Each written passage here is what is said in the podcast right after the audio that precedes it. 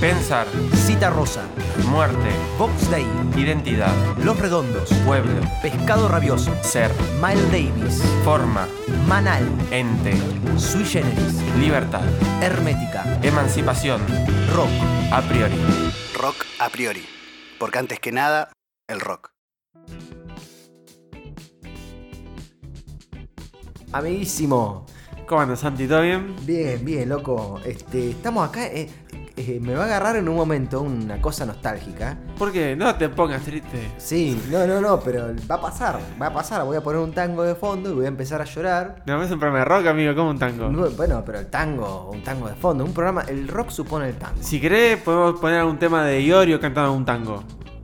¿O no te gusta? El rock, el rock argentino supone el tango, ya una declaración metafísica. boludo. No, para mí me rock... Ah, eso me encanta. Para mí rock argentino supone el folclore, no el tango. Ah, bueno, bueno. bueno. Y eh, son dos cosas distintas. El folclore es más regional, el Bueno, folclore es más federal y el tango es bien unitario. Di- Eh, di- di- eh, parece. No sé. a, a faconazo. Mira, eh, con, con mis amigos caudillo. Yo traigo qué voy a hacer. Caudillo con unos bombos. ¿Vos sabés qué vas a hacer vos? ¿Qué voy a ¿Seguro? hacer yo? Me, me vas a venir a hacer una manifestación vegana adelante de, Un piquete de- de se mi llama. tanguería, un piquete. se un, llama, amigo. Un, pi- un piquete. Y yo sabés qué voy a hacer. Manifestación, de man- lo ¿Sabés llaman qué voy a? Voy a sacar a, to- a todos los muchachos de afuera y te la vamos a pinchar. Ustedes, caretitas del folclore. Una tanguería, son dos, boludo. Bueno, pero son rudos. Primero Eh, consiste en tanguería. son rudos y son seres nostalgiosos que han sufrido mucho y que tienen aires de venganza. Porque Mirá, viste, viste que en el tango siempre es- Mira, yo te voy una cosa. hay mucha guapesa, boludo. Si vos tenés una, para vos- que vos te pongas una tanguería, tenés que alquilar un local. Y para mí, si un amigo alquila un local, yo le voy a ranchear y voy a ser más amigo de ese Mirá, amigo. ¿sabías que eh. yo durante- No me voy a pelear con un amigo que se alquila un local y pone un negocio. No, está bien, está no bien. hay negocio. sí. Eh, Toda mi vida esperando ese ante, momento. todo, ante todo el cálculo. ante todo el cálculo eh, y el interés. No, yo sabes que muchos años pensé en, en tener un bar. Porque Eh, acá, eh, mirá, mire, la producción se nos la cae de la risa. La, verdad que son unos unos acá- desubicados. No, no, no, pasa que como es el último programa de la temporada, ya es como un viva la pepa, ¿no? Eh, eh, la producción ya empieza a hablar acá al aire, todo, bueno, no importa. Llevamos un micrófono en la próxima Pero yo temporada. quiero, yo quiero decir esto antes de, de empezar con el fútbol. Así vamos, bar. vamos a hablar de fútbol.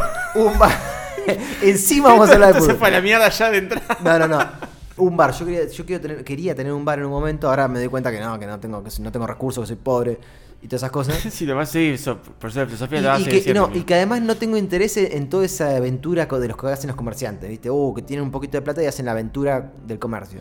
Y a mí me parece que no, no, no, es, una, es una forma de vida y no quiero vivir eso. Mira, pero vos un sos- bar, pero perdón, digo Sí. esto, un bar sería recopado porque yo pensaría un bar así tipo de gente que se la den la pera, pero su- o sea, que sea bien rockero, con mucha rock, mucho jazz, que haya ajedrez, por ejemplo, a la tarde, que haya mete- no sé, un bar copado, muy, muy abierto, muy copado. Bueno, en fin. ¿Esto No, qué pará, tendrá yo- que ver? Yo te quiero ah, decir ¿qué algo. quería decir algo? Sí, sí, porque yo también he pensado tener un bar. Sí. Pero era más humilde el que yo quería tener. Quería hacer un bar común, de, de tarde, de tarde-noche, y que tenga servicio de mate. Vos imaginate, por ahí es poco Pero- visionario lo Sí, mío. la verdad que, o sea, me quedo en mi casa. Pero mate, tenemos manera- todo en nuestras pero casas. de mate. alguna manera, después me enteré que hay unos locales en Capital Federal que lo hacen. Pero vos te vas a un bar, ¿no? Nos suponete que nos juntamos nosotros y queremos ir a un bar. Sí, no sé si ir a un bar. Ahora que lo pienso, no, no iría a un bar a tomar mate. Sí, no, poco, una, una pedorrada. Menos mal que nunca tuve plata para poner ese, ese emprendimiento. Bien, bien, Gabo. qué Igual bueno- qué bueno que yo oportunidad. distintos tipos de hierbas. Sí, no, muy interesante. muy interesante, muy interesante. Pero una pelotudez. No, no, no, muy interesante. Mira Bueno. la plaza con un paquetito de Taragüí y ya está. Estamos muy contentos, Gabo, que no hayas podido llevar a cabo ese No, emprendimiento. sí, sí, sí, gracias. gra- Gracias a ustedes que nunca permitieron que me adinere, ¿no? Qué maestro, qué maestro. Bueno, Gabo, escúchame, ¿cómo, eh, cómo eh, pasamos de esto al tema de, de- de El tema, rock? el tema de fútbol, digamos, que tampoco vamos a playarnos. Pero es que vos qué estás queriendo decir, que el fútbol no se puede uno explayar. No, tenés razón, tenés razón. Lo hemos demostrado en el programa pasado. Bueno, yo recuerdo Sí. que cerramos eh, con el tema del paladar negro. Que vos me preguntaste, ¿qué es el paladar negro? Sí, Yo vos dije, me- es- una respuesta que estuvo buenísima. Mucho no la entendí, pero como que ya sabía que, Yo que tampoco esa respuesta entendí. estaba bien. No, no te iba a pedir más explicaciones porque quiero que me las des ahora. No, no. Me dijiste que el paladar negro es como tocar de primera. Ah, claro, ahí Eh, está. ahí, por el eh, tema de, de la versión. De la- justamente. exactamente. Bien, vos fíjate que, por ejemplo, la canción, en unas estrofas más abajo, dice, por ejemplo, dando la vuelta manija me doy, subiendo el latido de esta vibración. Túnel, jueguito y tomá para el gol, el juego sagrado de mi corazón. Más allá de la rima, digo, está la cuestión de túnel, jueguito y tomá para el gol, por ejemplo. No es arbitrario esto, así como no es arbitrario que el tema se titule Toco y me voy, o que empiece diciendo te la toco de primera, tampoco es arbitrario que diga túnel. Túnel que es un caño. Sí. Hacer un caño en el fútbol es algo vistoso. Es un ornamento, si vos querés. Jueguito. Hacer jueguitos suena como algo lindo. Generalmente el jueguito no es un recurso que se emplee mucho en un partido de fútbol, esa es la verdad. Pero está. O sea, se podría utilizar. Algunas, algunas ocasiones se utiliza. Yo Eh, creo que el jueguito es más ornamento que un caño, ponele. Porque- El caño es más funcional, sí. El caño es más claro. funcional. En general, no hay mucho jueguito. Siempre el jueguito es como un jueguito medio amputado que se anexa a otra, a otra cosa. Tomar para el gol, ¿qué quiere decir? Una asisten- una asistencia. Ah, Eso es una asistencia. O sea, yo te asisto con la pelota para que vos la introduzcas dentro del arco rival. Toda esa terminología que, que se utiliza en esta canción. Después, en otro pasaje, vos fíjate, acá, acá hablamos de túnel, jueguito y tomá para el gol. Sí. En un momento anterior en la canción te dice, dando la vuelta manija me doy, subiendo el latido de esta vibración, caño, taquito, chilena y tablón. El fuego sagrado de mi corazón. Caño es túnel, Sí. o sea, es lo mismo. Repite lo mismo con otra palabra. Taquito, otro lujo, hacer un taco. Chilena, chilena también es bastante vistosa. Es como Sí. algo inusual, no hay, en los partidos comunes no hay. Además, chilenas. también tiene que ver con el taquito en este sentido de sacarse la pelota de encima. Sacarse la pelota de encima. Bueno, o- pero yo te, voy- te voy a decir esto. Sí. Me pongo fino a la hora de detectar ideologías. Te hasta en la, menotista. en la- no, me pongo fino de, de- detectador de ideologías futbolísticas Sí. hasta en la manera de hablar ordinaria. Vos decís, sacarme la. No es sacarte la No, no, pelota. tenés razón. Estuve mal, estuve mal. Me di sea- cuenta cuando lo dije, pero ya demasiado tarde. Demasiado tarde y ahora lo estoy, lo, lo estoy notando. Bu- Bueno, ¿qué- ¿pero qué decía el taquito? O sea, sacar- sacarte la pelota no. Que son dos movimientos iguales. El taquito lo que vos haces es pasarla o, o llevar la pelota a otro lado, Sí. pero vo- vos ya no la posees. Con la chilena es lo mismo. No. Le pegás, y, pero no empezás a poseer la pelota. No, está bien. Con la chilena ni, ni pero, con un taquito. Pero son dos cosas diferentes. Vos, un taquito, lo que haces es un pase. Con la chilena, por lo o general. no, lo- y no puedes meter un gol con un taquito. Sí, podés meter un gol. Pero por bueno, eso te digo. eso es un pase. En general, lo que haces no es un gol. Hay veces que hay goles de taco, es verdad. Pero en general lo que haces no es un gol. Es un pase, en general. Del mismo modo, en general, la chilena lo que haces no es un pase. Vos no le vas. no- yo nunca vi un jugador haga un pase de Bueno, chilena al otro. En claro. general, la chilena es un recurso de remate al arco. Claro, definición, sí. Bueno, de puede, definición. puede ser, puede ser. Claro. Pero ambos implican lo mismo, digamos. Ambos implican ambos, ambos dirigir implican. la pelota hacia a otro lado. O Eh, sea, diri- no, pero no es dejar- solo- es el último movimiento antes de, de retener la pelota. Eso no solo es dirigirla a otro lado, sino que es usar el cuerpo de una manera que no es la convencional. Es algo que no se puede como si fuese como una falla del sistema.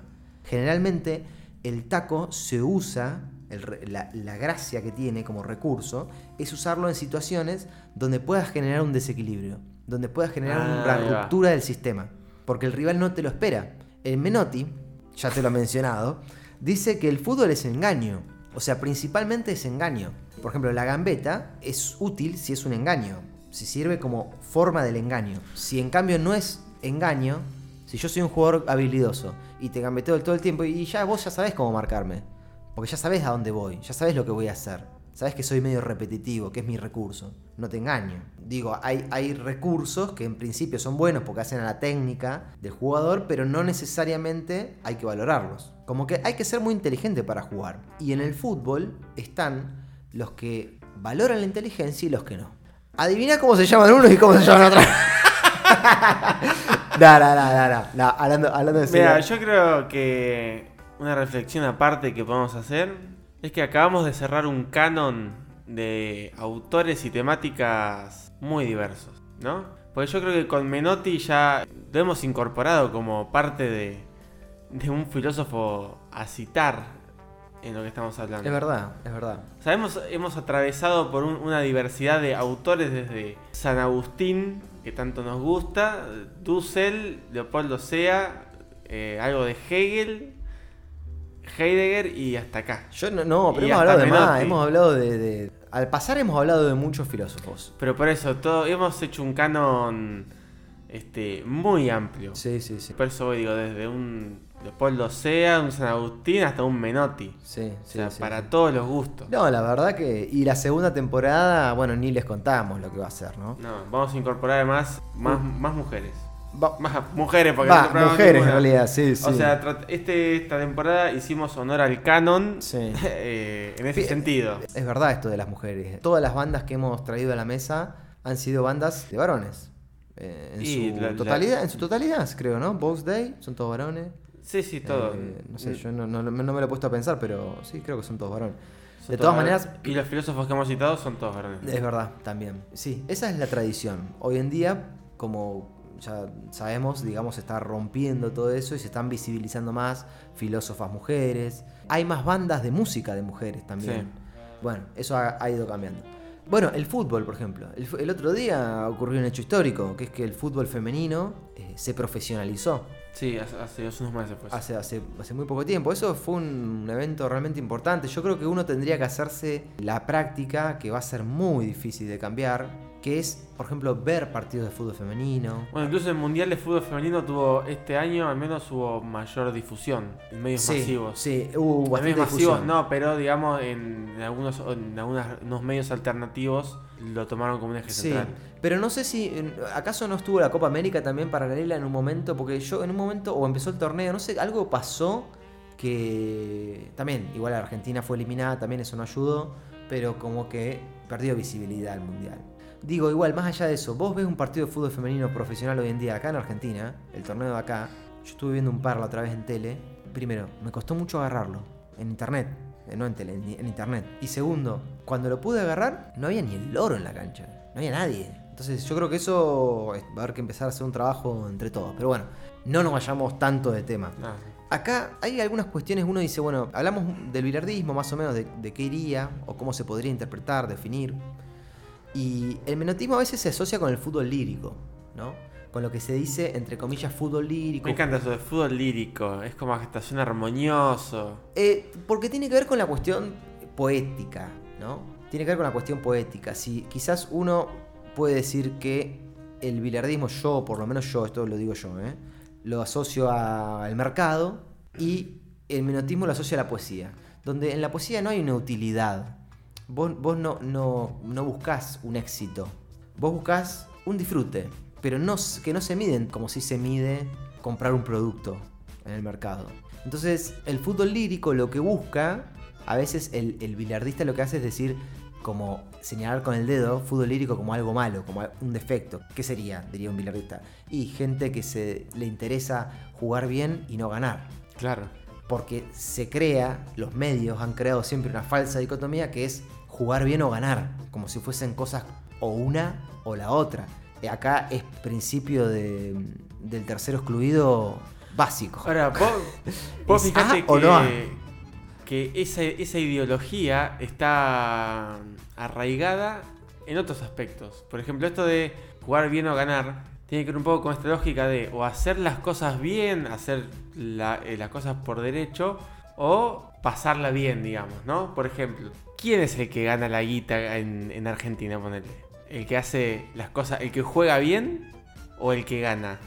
El que gana. A lo que voy es que el que hace las cosas a través de, de todos los mecanismos legales, el que intenta ser prolijo, o el que siempre la corre por, por afuera, el que siempre la corre por izquierda, digamos. Ah, está bien, está bien, te entiendo. ¿Y cómo se consigue el dinero en términos generales? ¿Trabajando? Que vendría a ser la manera legal. O no trabajando, no siendo un vago, sino especulando, haciendo, ejecutando otros mecanismos. Tiene que ver un poco con eso. Sí. O se juega bien, o sea, agarrado a las reglas y tratando de respetar y manejarnos en el reglamento, o ganamos. Claro, o, o ganamos. Sí.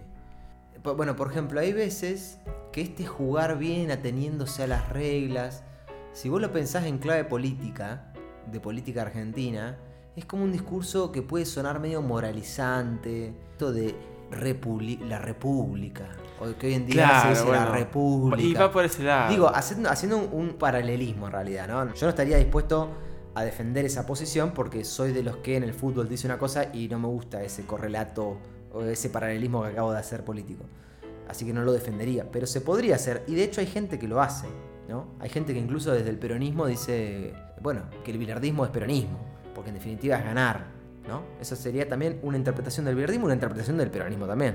Vos fijate que en general entonces podemos decir como a modo sintético, ganar un partido de fútbol es ganar en el mercado también. A vos te va bien, si a vos te va bien, ascendés, subís de puestos, tenés... Bueno, todo esto siempre implica un ascenso, el ascenso social, el cuentito ese del ascenso social.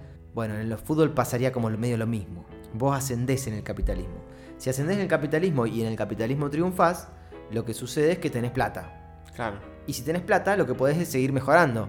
Porque tenés todo para que te vaya bien. Todos los recursos para obtener buenos jugadores, ¿no? Siempre Sí, sí. eh, pasa eso.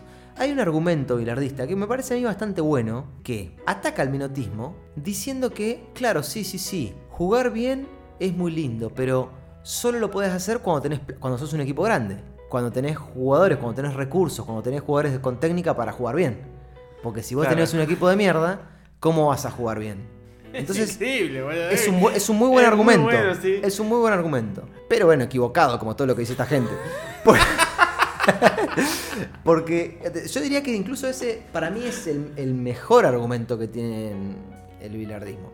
Pero yo creo que no pasa por una cuestión. O sea, pasa, por un lado, sí pasa por una cuestión de, de guita, pero no pasa por una cuestión de guita. Es una cuestión puramente ideológica, no es material, no es económica, es ideológica. Guardiola lo ha dicho. Bueno, Guardiola, que todo el mundo, bilardista, todos los bilardistas de golpe son, todos les gusta el Barcelona. Porque al Barcelona le gusta a todo el mundo. No hay gente en general que no le guste Barcelona. Mm. Barcelona es como, justo vos fíjate las paradojas de las cosas, ¿no? Los bilardistas les gusta el tiki tiki. Equipo que juega al tiki tiki. Bueno. Qué ironía, ¿no? Eso. Sí. Sí, sí, sí, sí, sí, es una, una ironía, una ironía. Tampoco hay que creer que todos los, los equipos bilardistas juegan mal, ¿eh? No, no, no. No quiere decir que porque ganen juegan mal, porque ya dijimos que esa disyunción era falsa. ¿Se entiende? O sea, Sí, sí, no, sí. no es ganar y jugar mal o jugar bien y perder. No, es- no son esas dos opciones. No, bueno, pero que un equipo, que a los bilardistas le guste el tiki tiki, que es como esta, este fútbol de ornamento que critican, eso es lo, es lo irónico.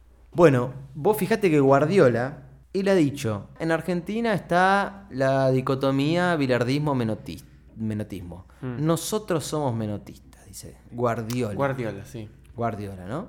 Él lo, lo- lo ha dicho, sí, literalmente. Nosotros somos menotistas. El tipo se reconoce dentro de una tradición que es la tradición menotista. La tradición menotista que está totalmente emparentada con la tradición de Johan Cruyff, de la naranja mecánica. Mm. ¿no? Menotti y Cruyff, ahí hay una relación, ellos se conocieron, todo hay una relación de, de- de mucha cercanía futbolística, ¿no? Ideológica y futbolística. Bueno, a todo esto, ¿a qué voy? A que es una cuestión ideológica no económica. ¿Qué quiere decir eso? Quiere decir que en general yo, ¿qué es lo que encuentro? Voy a empezar el argumento por el lado que menos me conviene, ¿no? Por el lado que menos fuerza tiene. Pero yo creo que ya si ganás ahí, ya ganas en todos lados, digo. A ver, quiero ver esto. no, no. Que es que Sabela, DT de la selección argentina. A mí Sí. Sabela me gusta mucho, o sea, me parece que fue un buen, muy buen DT. Nos llevó a la final contra Alemania. Bueno, el tema es que Sabela dice en un momento que hace, ah, bueno, hace los planteos que hace. Por ejemplo, contra Holanda hace un planteo, el planteo que hizo, no sé si lo recuerdan, ¿eh? un planteo de un equipo súper hermético, súper tacticista, súper sistemático y duro en un punto. Con Alemania es exactamente lo mismo. Pensemos que Alemania venía de meterle 7 pepas a, a- a Brasil. Mm. 7 Sí, a sí. 1, creo que se dieron 7 a 0, no me acuerdo. Sabela no quería pasar por esa situación, por supuesto. Y entonces dijo, bueno, la única manera que tengo, ese ese es el razonamiento bilardista. La única manera que tengo de ganarle a este equipo que técnicamente y en todos los puntos es superior a mí, es como si fuese atrincherándome. Argentina no es que se atrincheró, pero jugó un juego que podemos decir que fue poco vistoso. No fue un juego como el que ha desarrollado, desplegado otros equipos de seleccionados nacionales, ¿no? Como puede ser Peckerman, no sé, otros seleccionados. Hmm. Fue un juego hermético. La palabra para mí perfecta es hermético. Un- una cosa cerrada. ¿Cómo le fue? Le fue bien. O sea, el equipo, el partido se perdió, injusta o no, injustamente o no, pero le fue bien, digo, no, no perdió 7 a 0, 7 a 1. Podría haberlo ganado incluso. ¿no? El planteo fue inte- interesante. Pero vos fijate que hay ahí una ideología más que una materialidad. Los bilardistas defienden la posición de, de Sabela como si Argentina fuese un equipo de la B peleando contra el Barcelona. Mal. Ahí está el gran chamullo de fondo de todo esto. Porque Argentina no es Chacarita contra el Barcelona. Argentina es Argentina. No será Alemania. Es decir, no será Barcelona. Pero capaz que es Real Madrid. ¿Se entiende? Claro. Capaz que es Juventus. Entonces, Argentina tenía Messi. Estaba llena de figuras. ¿Vos vas a decir que Argentina era inferior a Alemania? Sí, está bien, ponele. Yo, yo mismo lo diría, era inferior. Pero no era absolutamente inferior. Entonces vos fíjate que la ideología bilardista, ahí estamos hablando de un seleccionado, de un equipo lleno de guita, lleno de figuras. ¿Y qué primó? La ideología. Me encanta La- eso, ¿eh? La Quiero- ideología. Entonces, así, de este modo, siempre, porque claro, suena, aparte me encanta, porque el argumento de este bilardista lo usan generalmente para decirnos a, a nosotros, los que estamos del otro lado de la vereda, que somos refuncionales al capitalismo. Me encanta, que me lo digan ellos, a mí me encanta. Eh, Qué tipo jodido, ¿eh? Vos- Pero no, es que es chistoso que lo digan ellos, que son lo- lo- los baluartes del éxito, ¿no? O sea, pero aparte no es que son los baluartes del éxito porque hayan ganado mucho, sino porque ellos dicen discursivamente que lo son. Entonces, me gusta a mí esta idea de que el argumento este bilardista corre al- a los menotistas, yo me, me corro a un lado de esta situación, ¿no? Corre a los menotistas como diciéndole, no, loco, fíjense que ustedes al final son recapitalistas porque quieren jugar lindo. Esto es como pasear, pasarla bien en el campo, ¿no? Como diríamos con Manal. Claro. No querés laburarlo al campo, ¿entendés? querés que otro labure y vos pasarla bien. Bueno, es como eso, dicen eso. Pero en realidad es mentira, porque ellos lo que, lo que siguen es una ideología. Cuando tienen un equipo chico, cuando tienen un equipo con poca plata, les sirve bárbara la ideología. Porque justifica la ideología. Como tienen poca plata, no, bueno, yo fíjate que no tengo jugadores, eh, no tengo estos jugadores de tanta técnica, entonces tengo que hacer esto. Pero cuando tienen con mucha guita, lo- los equipos hacen exactamente lo mismo. ¿Entendés? Pero dicen, siguen manteniéndolo diciendo que hay un equipo siempre superior, ¿no? Es fantástico, a mí me resulta alucinante. Pero bueno. Pero- Estás demostrando, estás haciendo una catarsis, me parece, de Sí, es una mezcla de catarsis, pero... eh.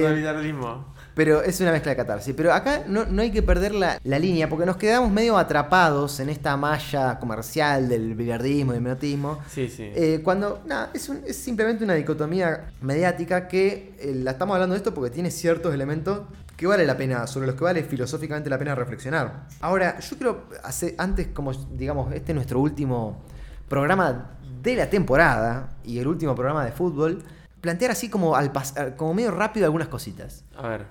Desde cierta ideología, como llamémosle menotismo, a mí no me gusta llamar menotismo, porque vos fíjate, el programa anterior dijimos paladar negro.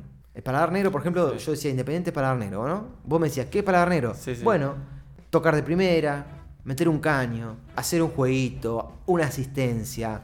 Ese tipo de cosas son paladar negro. Tiene que ver con la técnica, no tiene que ver con la rudeza, tiene que ver con la mente, no tiene que ver con el físico. No hay una cuestión de dureza física o de cuestión de te mato. Claro, sí. Pasa la pelota al jugador. No, es así, yo te- y te rompo las piernas. No. Te saco la pelota entre las piernas, como dijo este, unos muchachos que estuve viendo un video hace un rato. Te saco la pelota entre las piernas y me proyecto. Yo soy eh, juego así.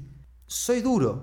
Tengo huevos, si vos querés. Ahora pensando en el fútbol femenino, tengo varios. Sí, tengo dos huevos y dos varios eh, enormes. Pero eso no quiere decir que yo te vaya a lastimar a vos. Entonces, ahí está la gran diferencia. Y yo tengo técnica. Yo quiero jugar, no quiero la araca, no quiero tirarme al piso haciéndome el que, el que me hiciste falta cuando no fue, no quiero convencer al árbitro, no quiero. Yo quiero jugar y ganarte con la ley y ganarte mostrándote cómo se trata la pelota. Eso es paladar negro. Lo que está con- en contra del paladar negro es pelotazo al 9, por ejemplo. Fue una forma de jugar. No es que sea ilegítima, es una ideología. El problema es que se tienen que hacer cargo los que mantienen esa ideología. No se hacen cargo. Dicen que eso es fútbol y que lo otro es, no es fútbol, ¿no? Es como una cosa así medio de hacer jueguito, como dice hacen jue- hacer jueguito no sé, no es, no es nada. Como haciéndose el chistoso, como si, como si estuviese dando un argumento. No, hacete cargo que a vos te gusta el pelotazo al 9 en todo caso. Te gusta eso, no te da para otra cosa. Y no te da. ¿Qué le vamos a hacer? Generalmente cuando vos tirás un pelotazo al 9 es porque no te da. Te da solo para un pelotazo al 9.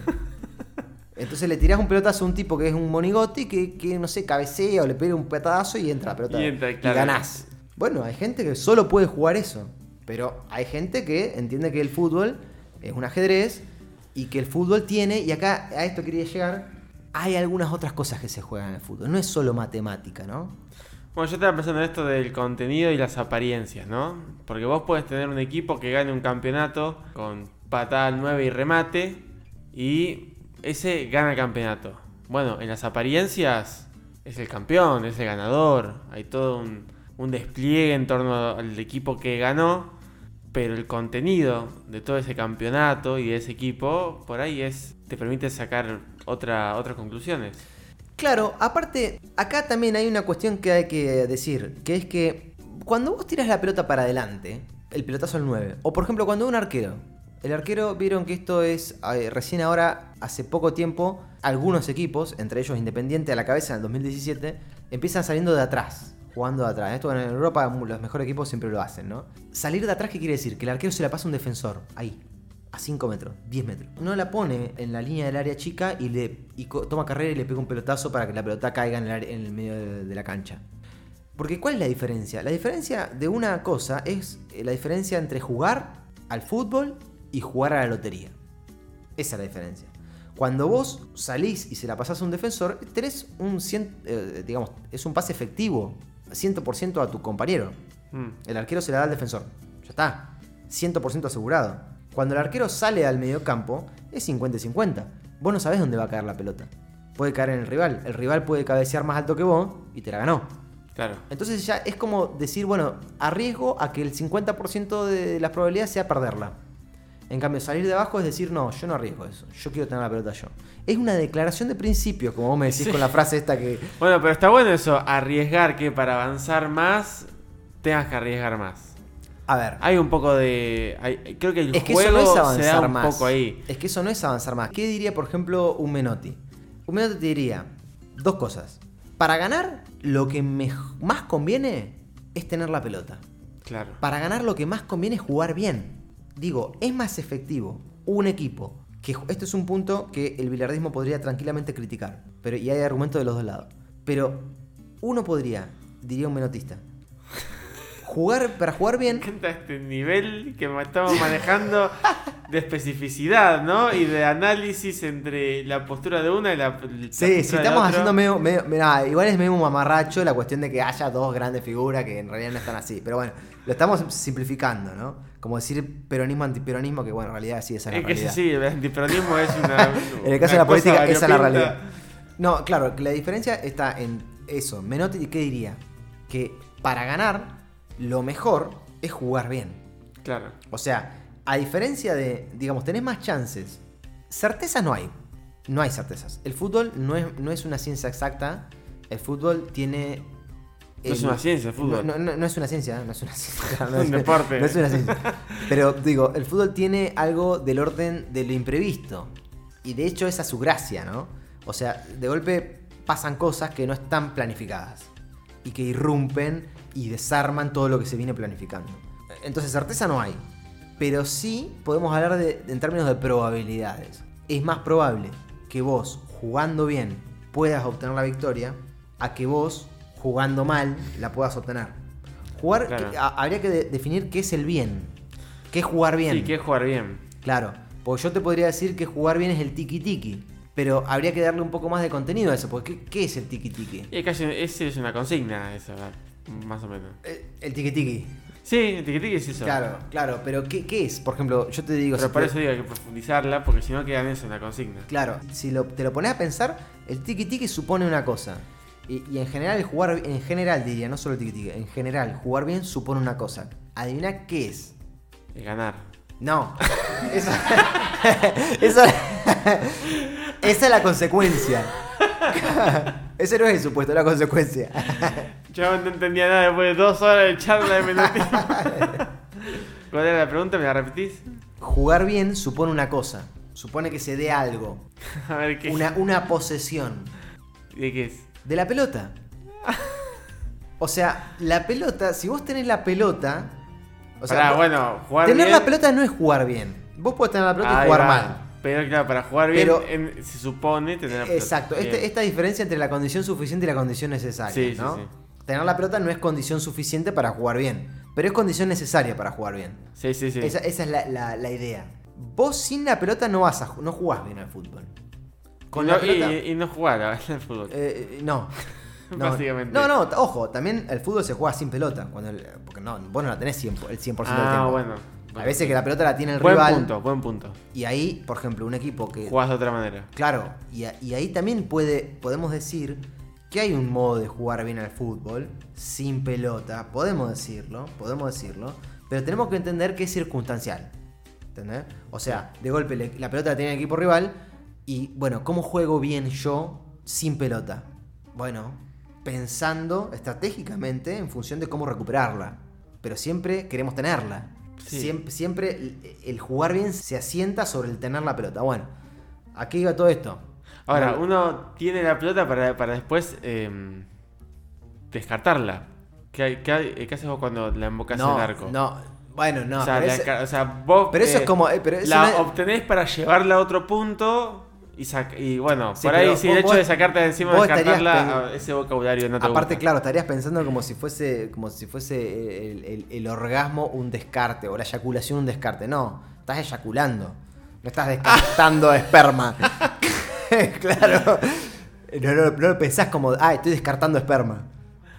Estás en un momento de goce este, Bueno, pero eh, yo creo que en el fútbol uno pretende que llevar la pelota, o sea, el momento en donde vos la mantenés, ¿qué, qué vendría a ser en, en estos términos Bueno, ahí sexuales que vos está- lo estás poniendo? Ahí se da todo. Ahí se da todo. No, no voy a hacer una analogía sexual. porque ya se me ocurrió y no, no da. Pero digo, ahí se da todo. En, en- en el tener la pelota. Que Ah, y donde vos, vos podés eh, construir. ahí, con- ahí vos con- podés construir o no, justamente. Teniendo la pelota te das cuenta dónde están tus, tus flaquezas para construir. Capaz que vos no tenés ideas. Capaz que no tenés creatividad. Capaz entonces que no jugás también a la pelota. Claro. Pero siempre, eh, digo, vale la intención de tenerla. E- Es feo cuando un equipo tiene la intención de tener la pelota y con, con ella no hace nada. Porque es como decir, ay, tengo las intenciones de jugar bien, pero uy, de golpe no tengo la capacidad para hacerlo. Es como medio choto. Bueno, escúchame, querido, yo quiero decir una cosa nada más Sí. antes de cerrar, porque al final nos hemos ido mucho con esto de- del menotismo y del bilardismo, que bueno, no está mal como, prim- como único, va, como primer programa por lo menos que hicimos de fútbol, capaz que en el futuro haremos otro, qué sé yo. Pero no está mal, no está mal porque es un tema muy, muy en la boca de todos, ¿no? Entonces está Sí. bueno. Y además, mira, yo me he ido con muchas cosas nuevas. He, he aprendido mucho. Y he aprendido muchas formas de analizar el fútbol y de analizar y de pensar esta idea de tener la pelota y de qué hacer cuando no tenerla, porque son también metáforas que pueden servir para otros aspectos. No, bueno, ya no. lo dijo Cordera y la Versuit, ¿no? En esta analogía de en, en la cancha y en el En bar. la cancha y en el bar, exactamente, exactamente. Yo- Eh, eh, tuve un- una experiencia de ese estilo. ¿Cómo? digamos. No, que tuve una experiencia de ese estilo. ¿Tuviste?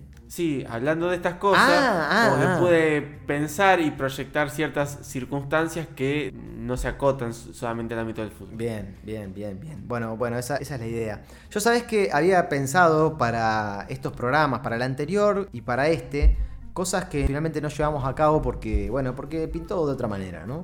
Pero mm, había pensado decir, bueno, la filosofía con qué, perdón, el fútbol con qué disciplinas filosóficas se puede relacionar más nítidamente. En realidad se puede relacionar con muchas. Con la cuestión de la ética, hablando Sí, en términos de reglamentos, de fair play, de un montón de cosas. Con la cuestión metafísica también, si vos querés, en términos de qué es el fútbol, del fenómeno fútbol. Es un fenómeno. Sí, sí. ¿Es un fenómeno o un noúmeno? No, no, no, no. Perdón, chiste, chiste para filósofos. no, no, perdón, esa es, es una referencia a los oyentes que no, no saben de qué estamos hablando, una referencia a Kant que distingue entre fenómenos y noúmenos. Bueno, es una cosa aburridísima que no, no va al caso. Sí, sí. Pero habría una cuestión, planteo podría, posiblemente metafísico. Es un juego, bueno, habría que ver juego de qué tipo, en fin, habría que ver su estatus ontológico, si se quiere. Ahora, a mí el fútbol don- donde más lo... Bueno, desde la filosofía política, claramente, la cuestión de... La cuestión del poder, la cuestión de la violencia, la cuestión de su inserción social, que ahí se mezclaría con cuestiones, enfoques sociológicos, se podrían ahí como hermanar o... Pero a mí justamente todo eso no es lo que más me interesa del fútbol. A mí me interesa el fútbol en su faceta estética. Digo, Claro. relacionarlo con el arte, con la belleza, no lo vamos a hacer ahora porque nada, nos vamos en este momento. Estamos cerrando una temporada, un año de éxito. Éxito. Éxito. Ah, de golpe el tipo era re billardista. No, no, en realidad es bien grabado y producido. Sí, Eso sí, que sí. quiere- lo que hacemos claro, ahora. claro, claro. ¿Ves? Si haces las cosas bien, salen así. Claro. lográs fama y fortuna, como seguramente vamos a lograr con todo esto. Pero sí, al pasar, decir que hay algunas cuestiones que yo he ido pensando. Convengamos que los filósofos no piensan el fútbol. El único que lo piensa, hasta ahí nomás, es Darío Stanraive y ya, ya vimos cómo lo piensa, ¿no? O sea, no lo piensa demasiado bien. Yo a que lo quiero mucho.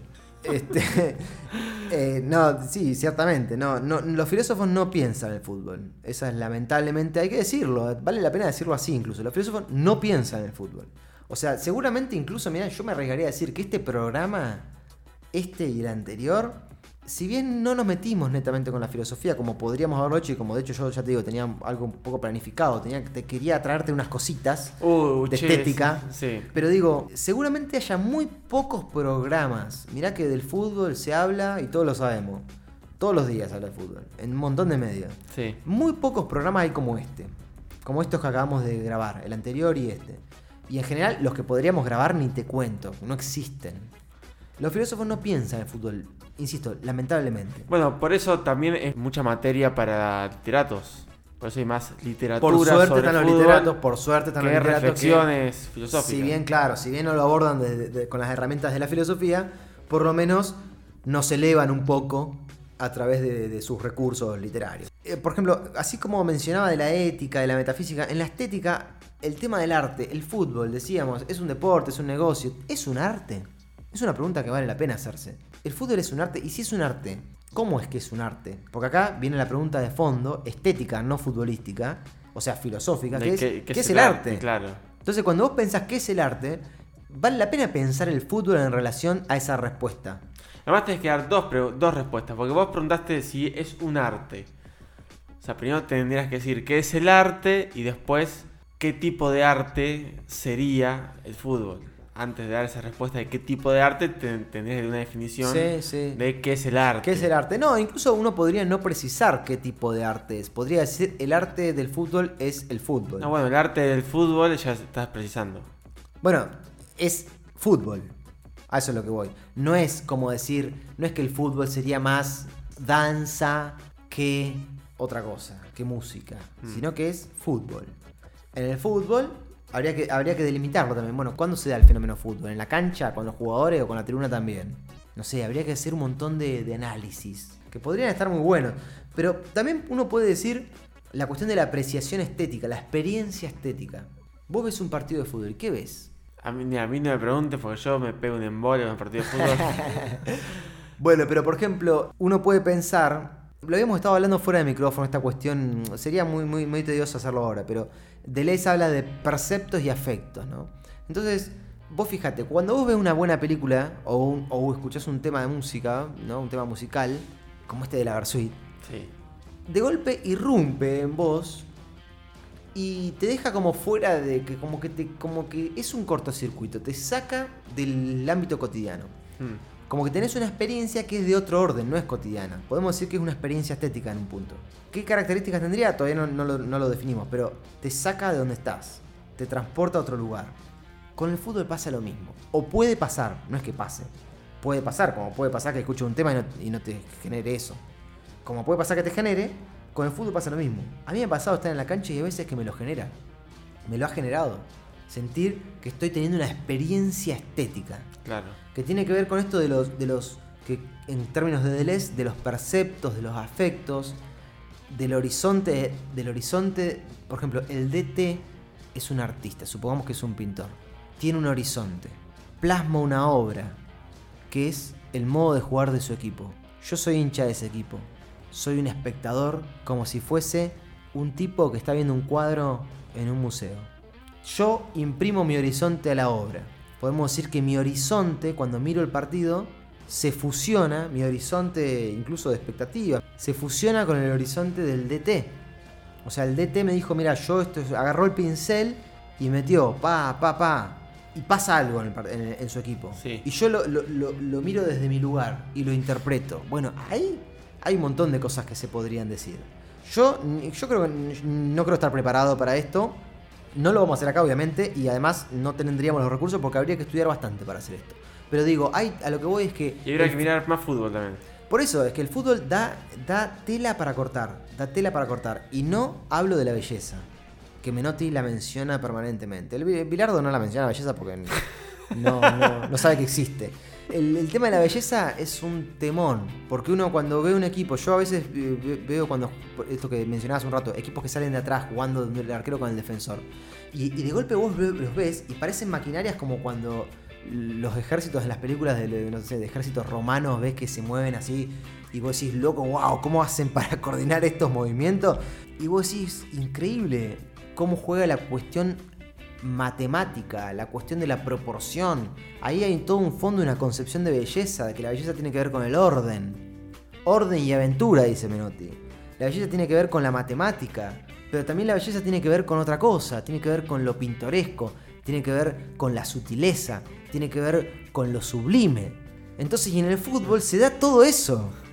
Se da todo eso. Lo sublime es un gran tema filosófico. Lo sublime es un tema que tendríamos que hacer cuatro programas Sí, eh, respecto a eso.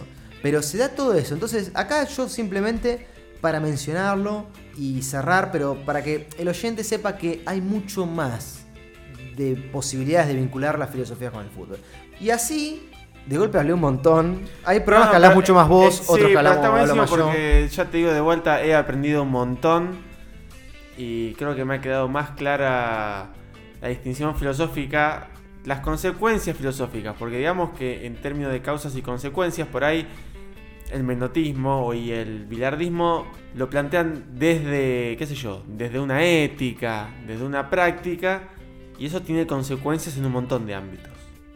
Entonces, en términos filosóficos, estas son las consecuencias de al menos esas dos escuelas de fútbol. Exacto. Así como, como cuando también uno tiene planteos filosóficos, por ejemplo, que tiene consecuencias en el ámbito de la ética, en el ámbito de la política, o cuando hay planteos desde la política que tiene consecuencias en otros ámbitos. Acá lo que, lo que pasó fue eso. Yo creo que he notado las consecuencias filosóficas de planteos que son de otro orden. Bien, bien, bueno. Después te paso una planilla de afiliación a, a- a esta ideología tan constructiva que estamos desarrollando. Y arrancamos el curso de director técnico de la escuela de Menotti. Claro, claro. No, no, no, bueno, pero eh, yo, yo soy menotista, pero yo soy, antes de que menotista, soy paladar negro, soy hincha independiente. Por, co- en consecuencia, soy menotista, no me queda otra. Si vamos a hablar de Menotti versus Bilardo, bueno, soy menotista sin duda. Pero antes que nada, soy hincha del fútbol. Vamos a cerrar la temporada, loco. Cerramos la temporada. O sea, la- estamos en este. la- no es que vamos a cerrar, que vamos a, a decir más cosas, sino que estamos cerrando la temporada que acabó. La Sí. temporada de todos estos maravillosos programas. Sí, estuvo bien hacerlo con estos últimos dos programas hablando de fútbol, de un tema más como tranquilo, disperso y la modalidad fue también más, más charlada y relajada para distender un poco de, de tanta precisión conceptual que a veces nos metimos en eso. Hemos hecho programas muy variados, ¿no? El oyente, bueno, lo juzgará. Pero yo tengo la sensación de que hemos hecho programas más densos, quizá teóricamente, otros más, más blandos teóricamente, como este, por ejemplo, que no, no citamos a nadie, ¿no? Como hay, hay- hay- hemos, ¿Cómo que hemos- hemos citado a Menotti? Ah, sí, ah, bueno, es verdad. Ese bueno, va a ser sí. nuestro filósofo de, Sí, de- es del verdad. tema de Abersuit. Es verdad. es verdad. Pero bueno, hemos tratado de hacer programas con bandas de rock. Han sido todas bandas de rock. En su momento pensamos hacer algo de folclore, pero bueno, la verdad que por la poca cantidad de bandas que hemos tocado no, no, no hemos, no Y hemos que, podido. La verdad que quedará para una nueva temporada. En la nueva temporada, Mercedes Sosa, tenemos Cita Rosa, tenemos algunas cosas Sí, lindas sí. de folclore para hacer. Por lo pronto, creo que el recorrido de estas bandas está bastante bueno. Han sido bandas muy variadas, desde Box Day a Bersuit, a 25 años de diferencia Sí, entre ellas, toda la historia del rock nacional de diferencia. Y creo que, que la verdad que a mí me ha encantado participar acá con vos, que sos un amigo, que hemos, nada, que nos une el rock, por más que tenemos nuestras diferencias también en el rock, nos une este espíritu filosófico y rockero de decir, bueno, hagamos algo con, que tenga que ver con la filosofía y rock. Creo que para la segunda temporada vamos a poder imprimirle más música, ¿no? Con la- una tercera voz quizás que se incorpore, no, no, no fija, pero quizás una op- tercera opinión que podamos traer. Y Eh, sería interesante, sí. Mm. Se- Sería interesante para abordar más la cuestión de la música. Estaría La cuestión musical. Bueno, yo no tengo nada más para decir, querido amigo. Si vos querés agregar algo más. No, yo la verdad que mucho más tampoco. Me sacaste todas las palabras de la Sí, boca. hoy hablé- hoy hablé, ah, Todo, sí, todas las palabras de la boca. Así que hasta dentro de un par de días creo que me voy a mantenerme callado. en general. en general, sí, sí. Vas a ir a la panadería y no le vas a. No hacía nada, voy a agarrar pan y me ir a mi casa. Bueno, un abrazo a toda la gente que nos ha escuchado. Muchas gracias Bueno, por hacerlo. Y... Sí, gracias a todos por soportarnos. Si han llegado hasta acá es porque han tenido aguante, han tenido ganas de rock y han tenido ganas de escuchar gente hablar. Sí. Porque de ahí a que hayamos hecho filosofía, eh, es, eh, nos llevaría dos programas más saber si hicimos o no. Pero bueno, muchas gracias a todos. Gracias, Santi. Gracias, querido, por, eh, por todo. Nos vemos en la segunda temporada. Abrazo a todos, a todos.